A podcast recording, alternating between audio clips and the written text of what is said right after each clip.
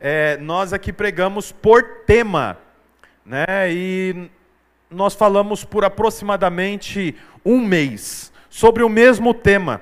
Né? E isso nós temos como prática, principalmente porque se você comparar o nosso culto com outros cultos, o nosso culto é, é rápido, né? dura no máximo uma hora e meia.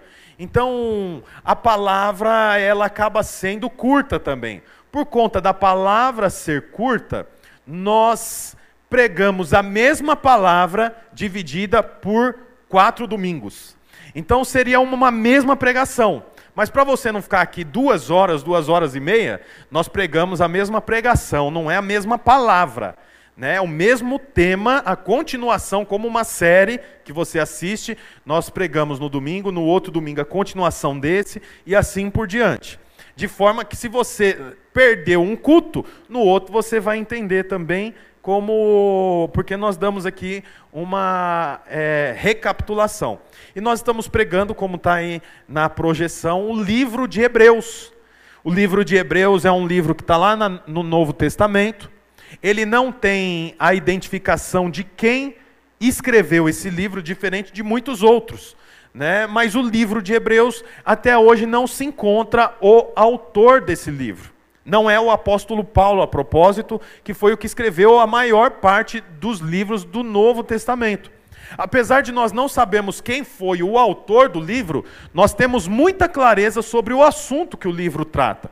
O livro de Hebreus, ele fala para, ele é escrito como uma carta para os hebreus que se converteram ao cristianismo e abandonaram as práticas do judaísmo que é uma outra religião, que não acredita que Jesus Cristo é o Filho de Deus. Então, os judaizantes, eles são participantes de uma religião que acredita em Deus, acredita em Abraão, acredita na Bíblia até o Novo Testamento, até o fim do Velho Testamento, mas eles não acreditam na vinda de Jesus, e muito menos que Jesus é o remidor dos nossos pecados. Então, os hebreus que se converteram e abandonaram o judaísmo, agora são cristãos, mas eles estão enfrentando uma grande perseguição. São mortos, são mortos em praça pública, à base de pedradas, né, como Estevão, quem já ouviu falar de Estevão? Estevão foi morto a pedradas. Por quê? Porque era um cristão que tinha abandonado as práticas do judaísmo.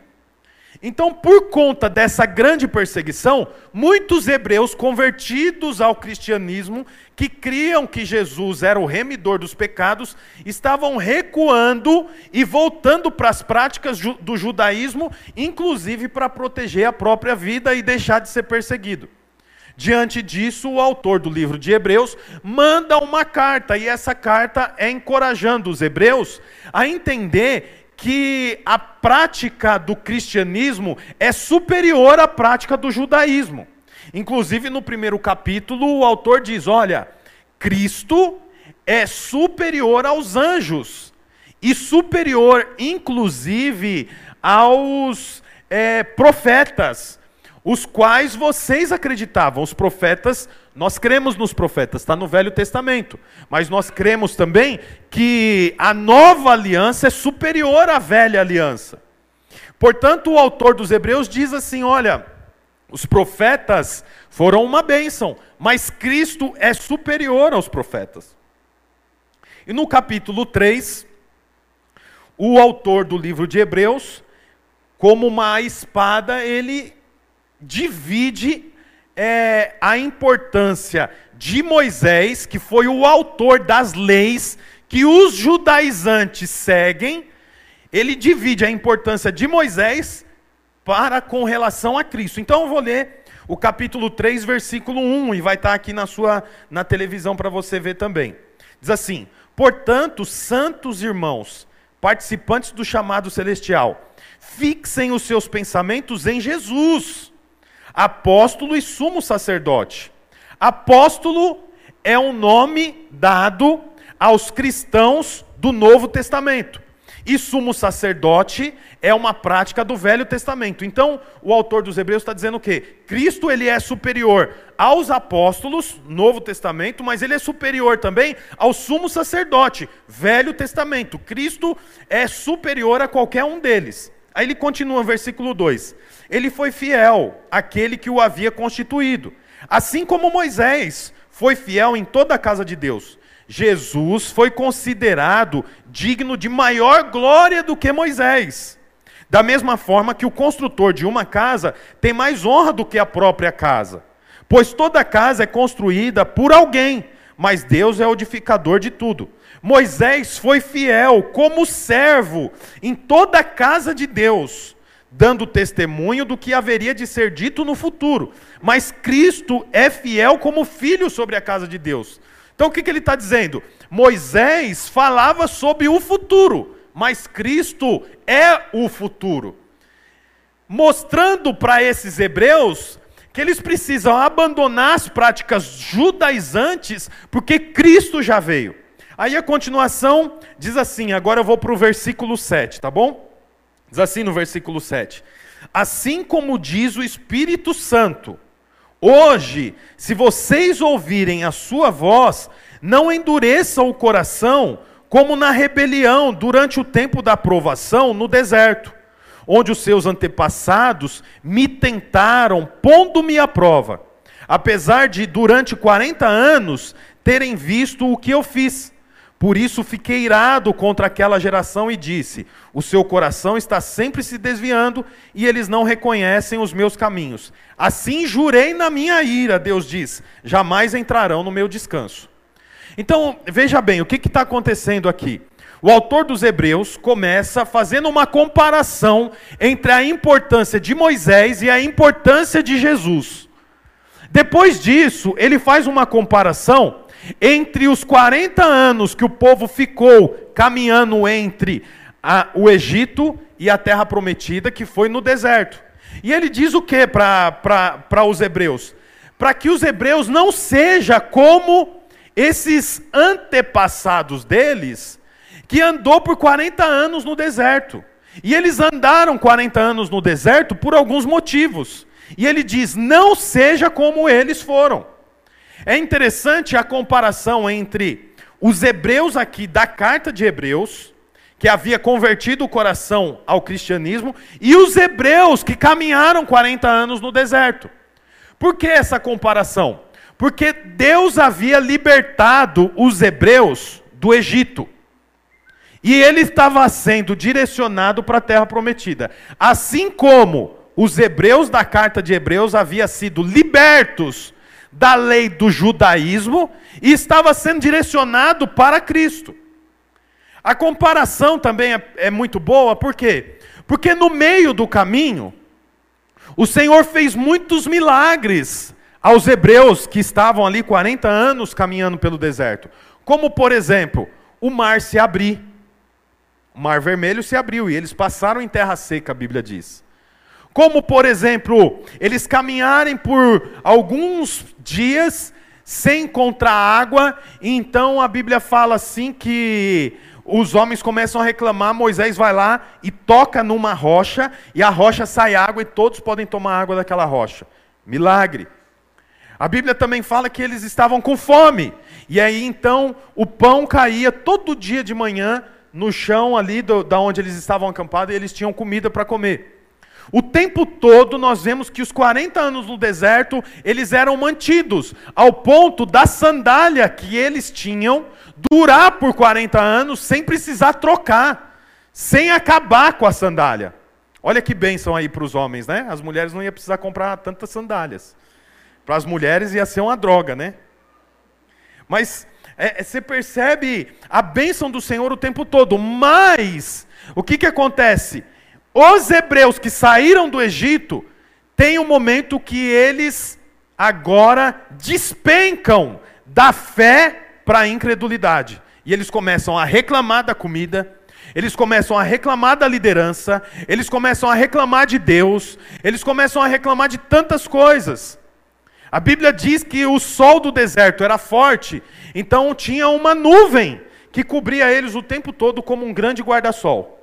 Mas à noite era muito frio, então tinha uma coluna de fogo que caminhava junto a eles para que eles continuassem caminhando e estivessem aquecidos. Mas eles agora se rebelam contra Deus. E a Bíblia diz que a incredulidade entrou. Então eles até chegam a fazer ídolos de ouro e se dobram diante do ídolo de ouro, do bezerro de ouro, dizendo: Esse é o Deus que nos tirou do, do Egito. Então você percebe que tudo vinha bem no deserto, até que a incredulidade encontra lugar no coração dos hebreus.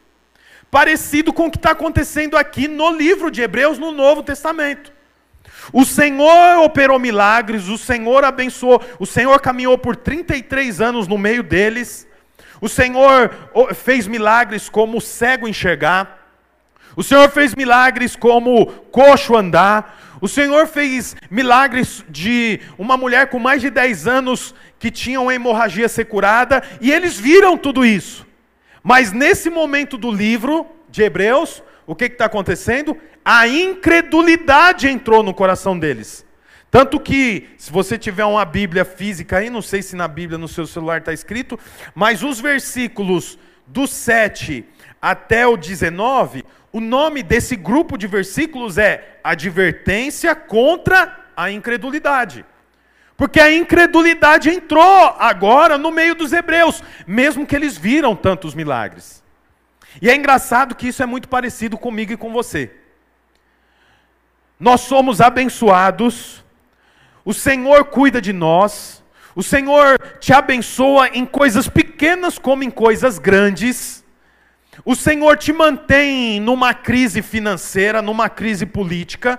O Senhor tem feito você prosperar e tem comida na sua casa e você tem saúde, mas diante de algumas provações entra o que no nosso coração? A incredulidade.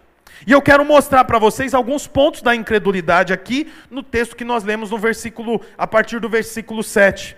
A Bíblia diz assim, ó: Assim como diz o Espírito Santo, hoje, se, se vocês ouvirem a sua voz, não endureça o coração como na rebelião.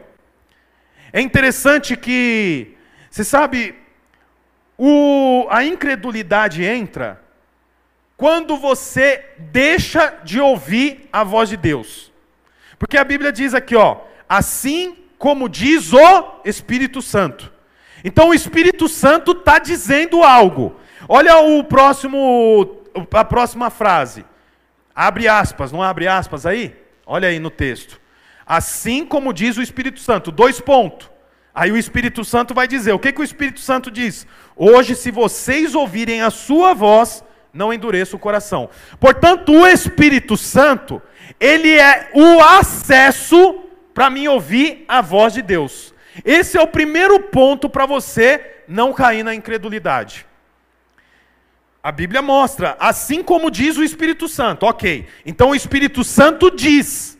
Mas o que, que o Espírito Santo diz? Aí tem a aspas aí, ó, no versículo 7. Hoje, se vocês ouvirem a sua voz, a sua voz não é a voz do Espírito Santo, é a voz de Deus. O Espírito Santo, ele é o acesso a você ouvir a voz de Deus. Portanto, se você lê a Bíblia sem ter o Espírito Santo, dificilmente você vai entender alguma coisa. Mas se você tem o Espírito Santo, quando você lê a Bíblia, você ouve a voz de Deus.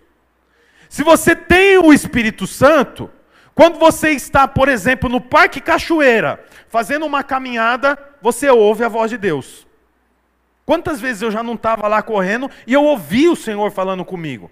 Você sabe, ouvir não é ouvir aqui no, no, no, ouvido, como quando você conversa com uma pessoa, mas é ouvir no seu espírito, é dentro de você. Você está ali, por exemplo, caminhando, e aí o Espírito Santo diz assim para você: Você viu como que você tratou a sua esposa na sua casa? Você não podia ter falado com ela desse jeito. Algumas pessoas pensam o quê? Ah, isso é a minha cabeça. Isso é só uma coincidência. Não, isso é o Espírito Santo te conduzindo para ouvir o Senhor. E quando você ouve, você não cai na incredulidade. E a incredulidade faz você ficar andando em círculo. Gente que anda em círculo ocasionalmente, são pessoas que não creem naquilo que o Senhor fala. Sabia disso?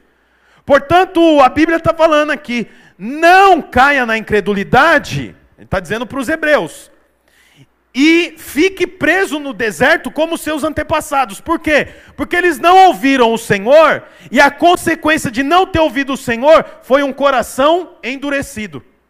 É o que o texto diz: não endureça o coração. Quem ouve ao Senhor não tem o coração endurecido.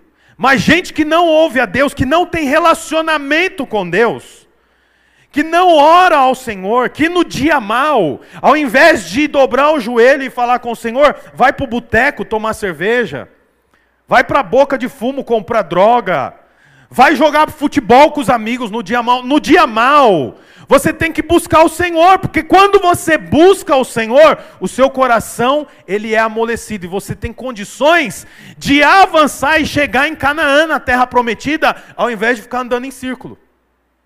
A Bíblia fala aqui, ó, não endureça o coração. Você sabe, gente que tem o coração endurecido, ele não sente compaixão. Compaixão é o poder de se colocar no lugar do outro. Gente que tem compaixão se coloca no lugar do outro, se coloca no lugar da esposa, se coloca no lugar do marido, se coloca no lugar do necessitado, se coloca no lugar do, do, da autoridade, se coloca no lugar das pessoas e sente a dor das pessoas. Mas gente que tem o coração endurecido se preocupa apenas com o próprio umbigo. Se você está bem, então tá ótimo. Tá, mas e a pessoa que está do meu lado? E, e, e a minha família? Se eles não estão bem, como é que eu estou bem? Você sabe, o nome disso é coração endurecido. Gente que tem o coração endurecido não tem condições de ouvir a Deus, porque é uma conta matemática. Se eu ouço a Deus, é impossível de ter o coração endurecido.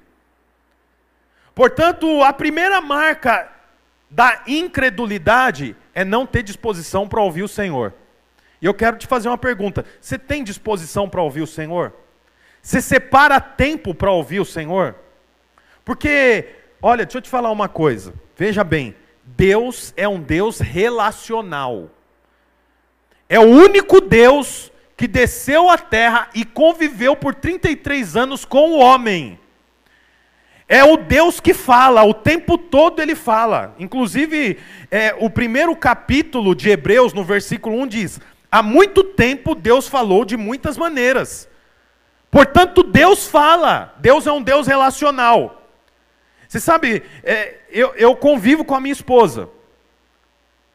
Nós dormimos juntos, nós almoçamos juntos, ocasionalmente também não almoçamos juntos, quando algum, tem algum compromisso. Andamos no carro juntos, mas quando eu quero relacionar com ela, eu preciso separar tempo para isso. Aí sabe o que eu faço? Pego ela e nós vamos almoçar junto no Outback. Quem gosta do Outback aqui? Gosta, né? Todo mundo levanta. Será que é para levantar a mão? Aí nós vamos juntos. Aí chega lá, a gente pede um prato, nós conversamos, nós damos risada, nós falamos sobre assuntos, depois a gente sai e a gente dá uma volta no shopping, tomamos uma casquinha e voltamos embora para casa. É o tempo que eu separei para relacionar com ela. Tá aí os outros momentos, as outras 24, as outras horas que eu estou junto com ela. Eu estou próximo a ela, mas eu não estou relacionando com ela. Quantos estão entendendo o que eu estou falando? Eu tenho uma amizade, por exemplo, com o Vitor Hugo. Então, eu vejo ele aqui, bato na mão dele. Mas se eu quero relacionar com ele especificamente, eu falo, Vitor Hugo, o que, que você vai fazer terça-feira, 5 da tarde? Ah, não sei por quê. Vamos tomar um café junto na padaria Sonho Real? Aí eu relaciono com ele. Com Deus é igual. O tempo todo você está na companhia do Senhor. Porque o Senhor não nos prometeu vida fácil, o Senhor nos prometeu companhia, não é isso que nós aprendemos? Portanto, eu estou na companhia do Senhor o tempo todo.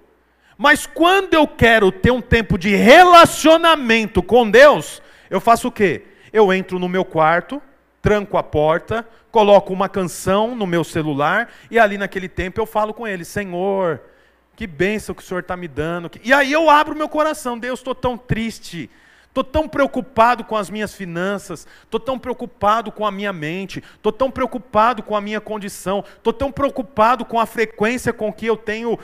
Sabe, aí você abre o coração com Deus. Esse é o primeiro ponto para você não cair na incredulidade, porque se você, ouça o que eu vou te dizer, ó, se você deixa de relacionar com Deus, se você deixa de ter tempo com Deus, se você deixa de falar com Deus, se você deixa de ter contato com Deus, daqui a pouco Deus é apenas uma porção mágica. Ele não existe realmente. Por que, que você está casado há 20 anos, 25 anos, 30 anos, 40 anos? Porque você tem relacionamento com a sua esposa e com o seu marido.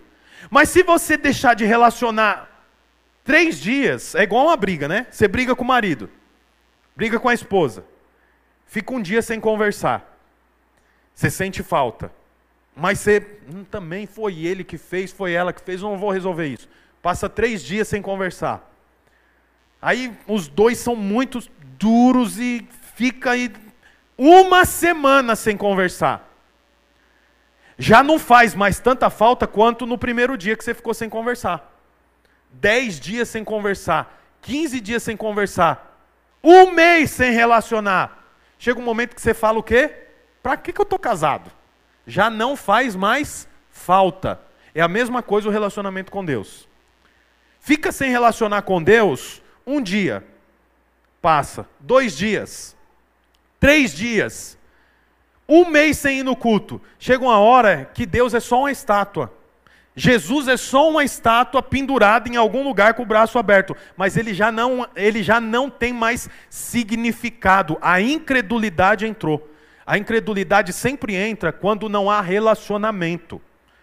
A Bíblia está dizendo: não se torne incrédulo. O nome disso é advertência contra a incredulidade. E o que, que fez o povo ficar 40 anos no deserto? Incredulidade, mesmo diante da bondade de Deus em todas essas circunstâncias. Eu vou continuar aqui, porque tem outras marcas da, da incredulidade. Diz assim, ó. Não endureça o coração como na rebelião durante o tempo da aprovação no deserto, onde os seus antepassados me tentaram pondo-me à prova. Essa é outra marca da incredulidade. A incredulidade encontra espaço no seu coração, quando você, ao invés de amar o Senhor, você fica colocando Deus à prova. Se Deus existe mesmo, por que, que tem tanta gente morrendo de câncer? Se Deus existisse mesmo, não era para, como o Murilo falou aqui, duas aeronaves bater em uma, duas torres e morrer tanta gente. Se Deus existisse mesmo, por que, que eu tinha sido mandado embora do emprego? Se Deus é Deus e cuida da gente, por que, que minha mãe está doente lá? Por que, que meu parente morreu de Covid? O tempo todo está tentando o Senhor. Deixa eu te falar uma coisa aqui, ó. Deixa eu dar uma, uma gota de realidade para você. A, a, gota de realidade é igual um chuveiro bem quentinho, e aí tem só um lugar que desce uma água fria, sabe? Isso chama realidade. As pessoas nascem, vivem e morrem. Tem alguns que morrem mais velhos e tem outros que morrem mais novos. Mas tudo nasce, vive e morre. Tem tantas pessoas que ficou paralisada porque um ente querido morreu. As pessoas morrem. Inclusive, deixa eu te falar uma coisa: você vai morrer. Uma hora sua vida vai acabar. Você sabia disso ou não? Vai acabar. Outra dose de realidade: o dinheiro não compra todas as coisas. Inclusive, o dinheiro não compra as coisas mais importantes que existe. Como, por exemplo, felicidade. Como, por exemplo, é, paz. Você sabe, olha, outra dose de realidade aqui. Ó, o dinheiro pode comprar a melhor cama, mas o dinheiro não pode te dar o melhor sono. Tem um monte de andarilho, um monte de gente que não tem onde dormir, ou perdão, que não tem onde morar, que dorme melhor do que quem tem cama king size da melhor qualidade mais uma dose de realidade, né? Depressão não cura com uma ida no shopping e uma compra muito cara daquilo que você quer, não, não compra. É outra coisa também que tem um monte de gente miserável, miserável porque vive na miséria, que não tem depressão. Você já viu um predeiro não ter fome? Estou sem fome. Estou mal, hein? Não tenho fome, acabou a fome. Não tenho sono. O, cara almoça duas vezes: 10 da manhã e meio-dia e meio. Não é? E na hora que chega em casa, se bobear, dorme assistindo o Jornal Nacional e vai até o outro dia. E o rico? Estou sem fome. Não como. Não, faz três dias que eu não como nada. Deito, não tenho sono. Por quê? Porque o dinheiro não compra um monte de coisa. Portanto, pare de ficar colocando Deus à prova por causa de circunstância. Deixa eu te falar uma coisa. Se você mede o amor de Deus com base na circunstância, você nunca vai conhecer o amor de Deus. Porque se tudo vai bem, você acha que por isso você é amado, e no dia que as coisas forem mal, aí você vai querer o suicídio, Deus te abandonou. Porque o amor de Deus não é medido circunstancialmente. Isso que acontecia com os hebreus na caminhada até chegar em Canaã. Saiu água da rocha, eles jogam água para cima e eles cantam com tamborim, adora o Senhor, louva ao Senhor. Caminharam três dias, estão com sede de novo. Aí eles encontram, isso é verdade, encontram um lugar que tem água. Vão todos correndo, chega lá, põe a água na boca, a água é amarga. O nome do lugar é Mará e Meriba. Mará e Meribá. Águas amargas. Aí o que eles falam? Deus nos abandonou. Era melhor morrer no deserto, era melhor morrer no Egito. Inclusive, Moisés, você trouxe a gente aqui porque lá no Egito não tinha catacumba para esse monte de gente, né? Você está em armação com um faraó. Aí a Bíblia fala que Moisés ora a Deus, o Senhor fala: pega aquele tronco de árvore e joga lá na cabeceira do rio. Do tronco de árvore para frente a água vai ficar potável. Aí Moisés vai lá, joga o tronco de árvore, do tronco de árvore para trás, a água era amarga. Do tronco de árvore para frente, a água se tornou potável. Aí o que, que eles fazem? Aleluia, Deus é bom, e a vé, e, e todo mundo dançando. E parece com você, parece comigo ou não? As coisas vão bem, como é que você vem para o culto? Vitorioso és, na tempestade está. Seu nome mutável és as coisas deu tudo errado para você, como é que você chega no culto?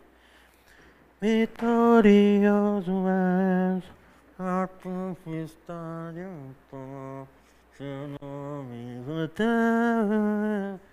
Não é assim? É muito parecido.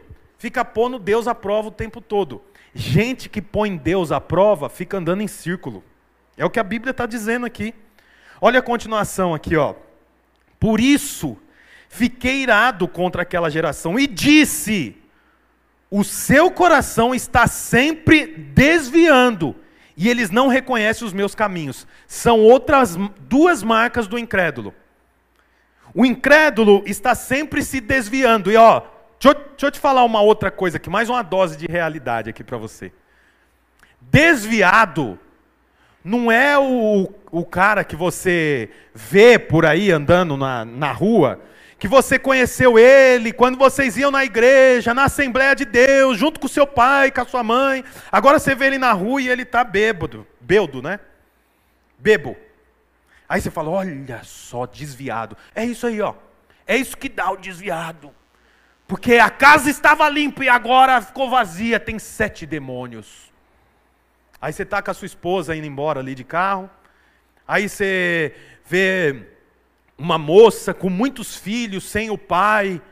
E aí você encontra ela fala: Oi, amiga. Vocês estudaram junto na sexta série. Tudo bem, tudo. E aí essas crianças, é, nossa, mas está tão difícil. Esse aqui, ó, é filho do. Você lembra do fulano então? É o pai dele. Esse aqui, ó, é filho do. Você lembra então? Quatro filhos, cada um de um pai. Aí você cumprimenta, sai junto com o marido, de mão dada e fala: coitada, né? Quando estava lá, estava tudo bem. Agora, olha que desviado, né?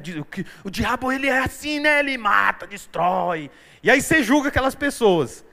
Ó, deixa eu te falar, não é só isso que é desviado, não. Tá assim de desviado dentro da igreja.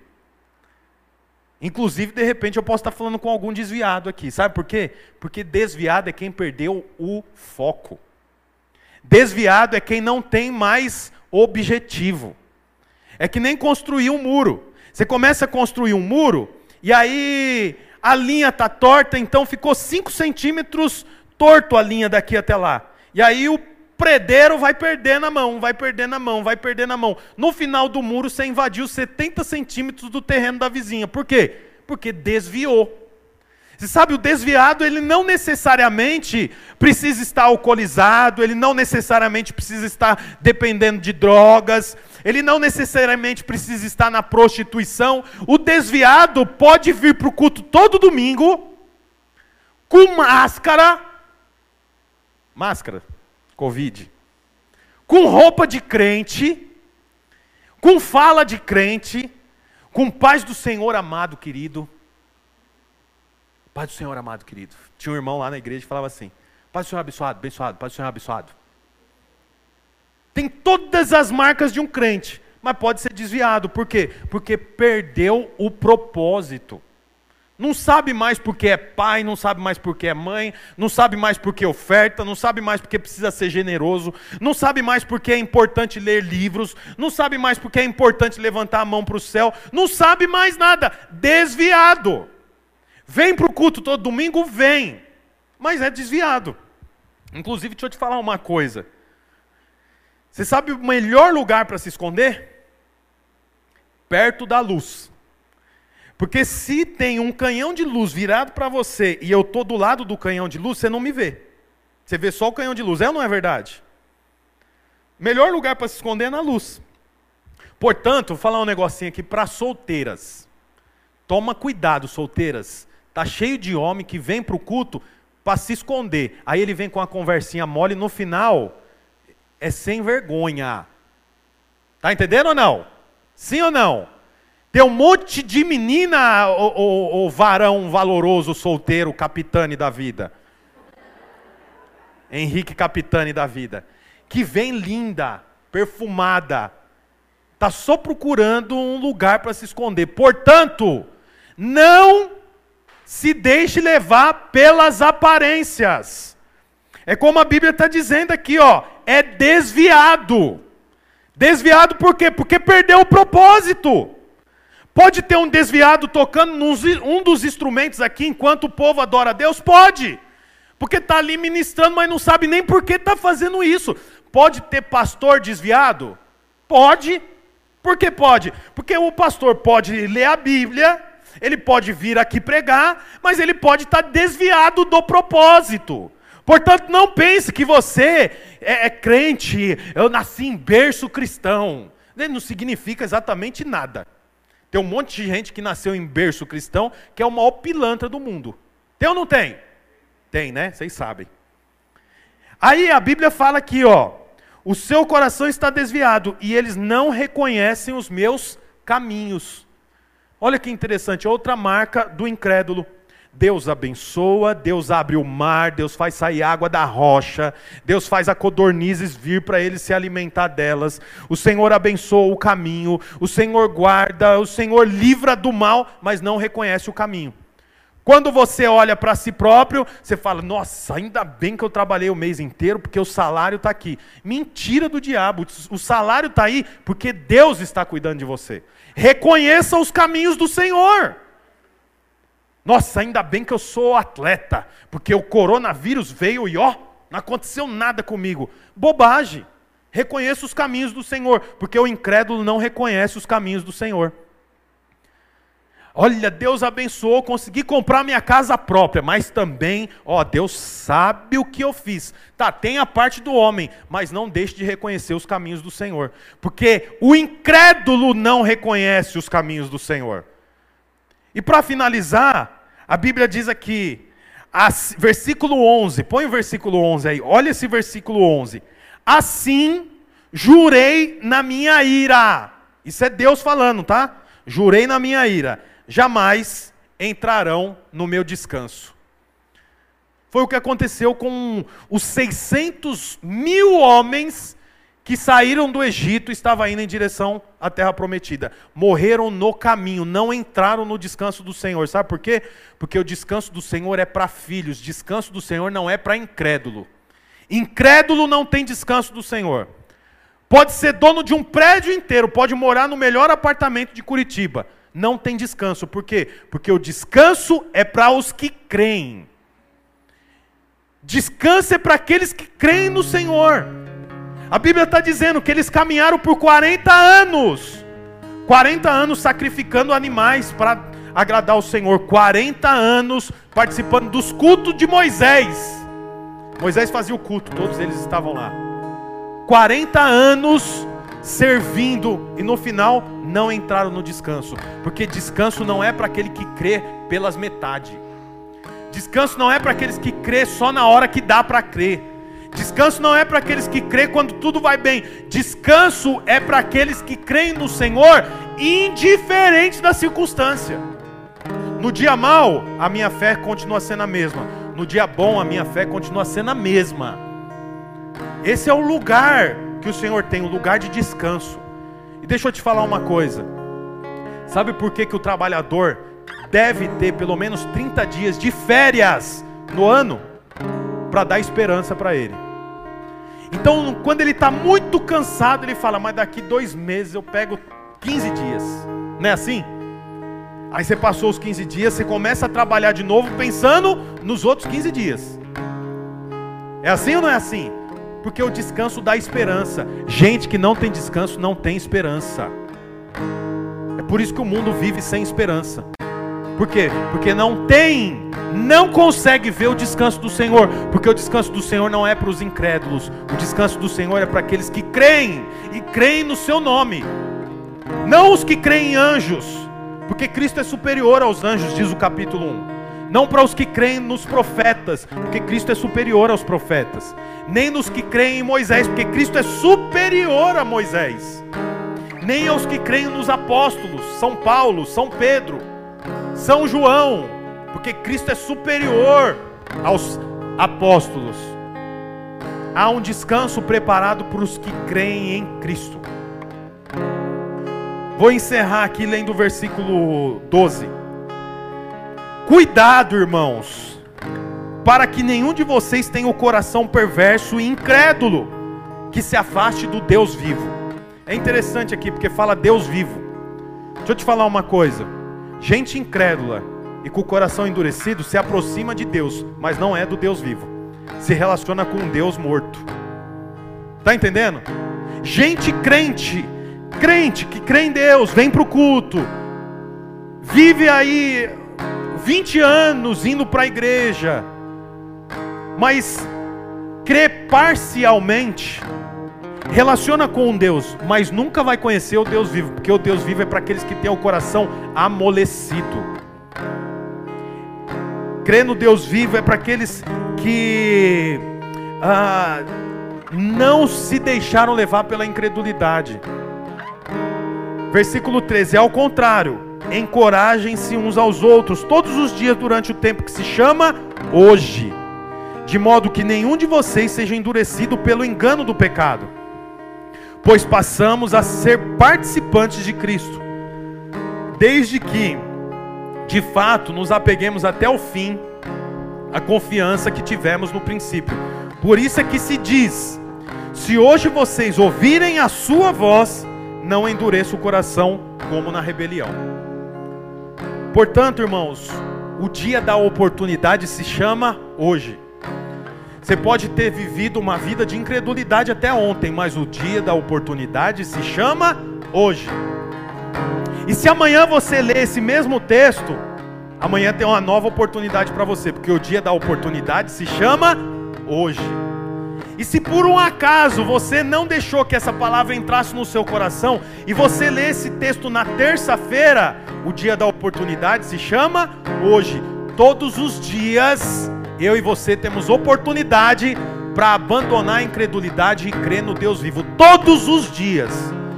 Portanto, é indisculpável não crer no Senhor. É por isso que aqueles que não creem não têm espaço com Cristo, não têm espaço no céu. Aqueles que não creem vai para o inferno. Por quê? Porque é indisculpável. Todos os dias tem oportunidade, porque o dia da oportunidade se chama hoje.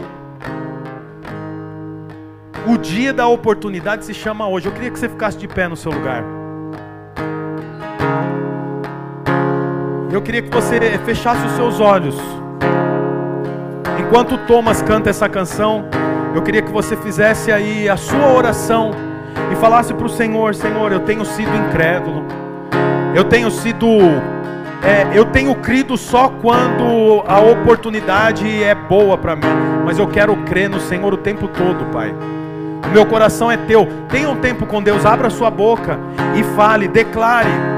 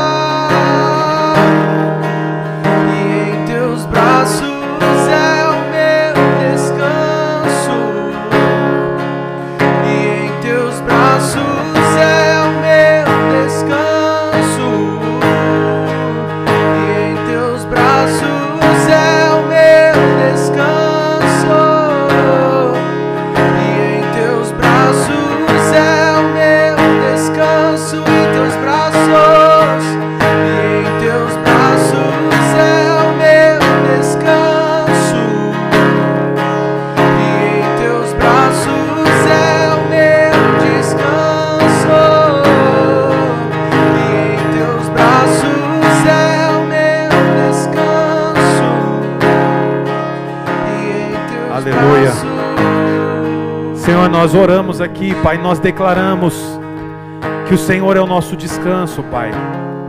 Quebra, Pai, em nome de Jesus, toda a incredulidade. Coloca a mão no seu coração agora. Fala para o Senhor, Senhor, quebra a incredulidade, Pai. Senhor, a minha fé está no Senhor, a minha fé não está no dinheiro, a minha fé, Pai, não está em mim mesmo, no meu autoconhecimento, Pai, mas a minha fé está no Senhor. Por isso eu declaro, Pai, eu declaro que o Senhor é o meu Deus.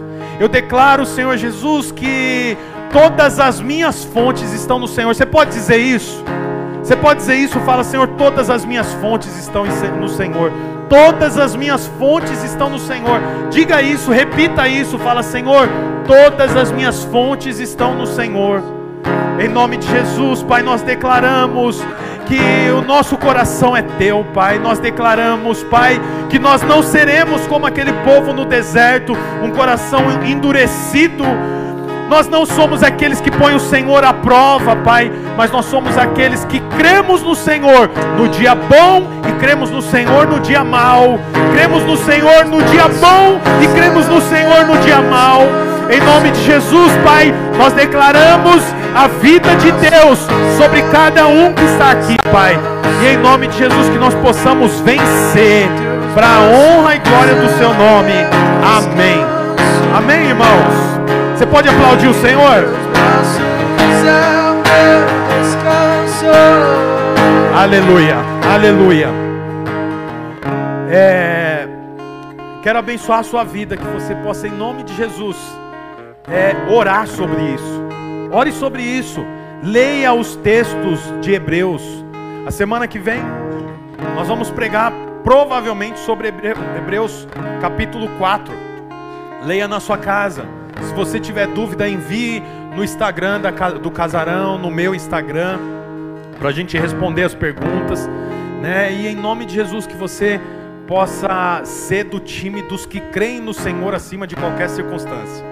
Eu abençoo a sua vida, abençoo o seu retorno para casa, a sua semana. Declaro em nome de Jesus as bênçãos do Senhor sobre você. Declaro em nome de Jesus que mal algum chegará à sua tenda, como diz os Salmos 91. Eu declaro que você está guardado debaixo das asas do Senhor e que não há ocasião para Satanás, porque o Senhor te sustenta em nome de Jesus. Amém? Deus abençoe você. Hoje nós temos o culto às 18h30. Se você quiser, envie um amigo para cá, convide uma pessoa para estar junto com a gente. E domingo que vem nós estamos aqui novamente, tá bom? Se você quiser fazer uma oferta exclusivamente para a festa das crianças, procure o Renan. Se você quiser também trazer um doce a semana que vem, traga alguma coisa, uma caixinha de paçoca, de bala, salgadinho, pipoca para que a gente possa fazer os kitzinhos e abençoar as crianças, tá bom? Deus abençoe a todos, bom retorno para suas casas.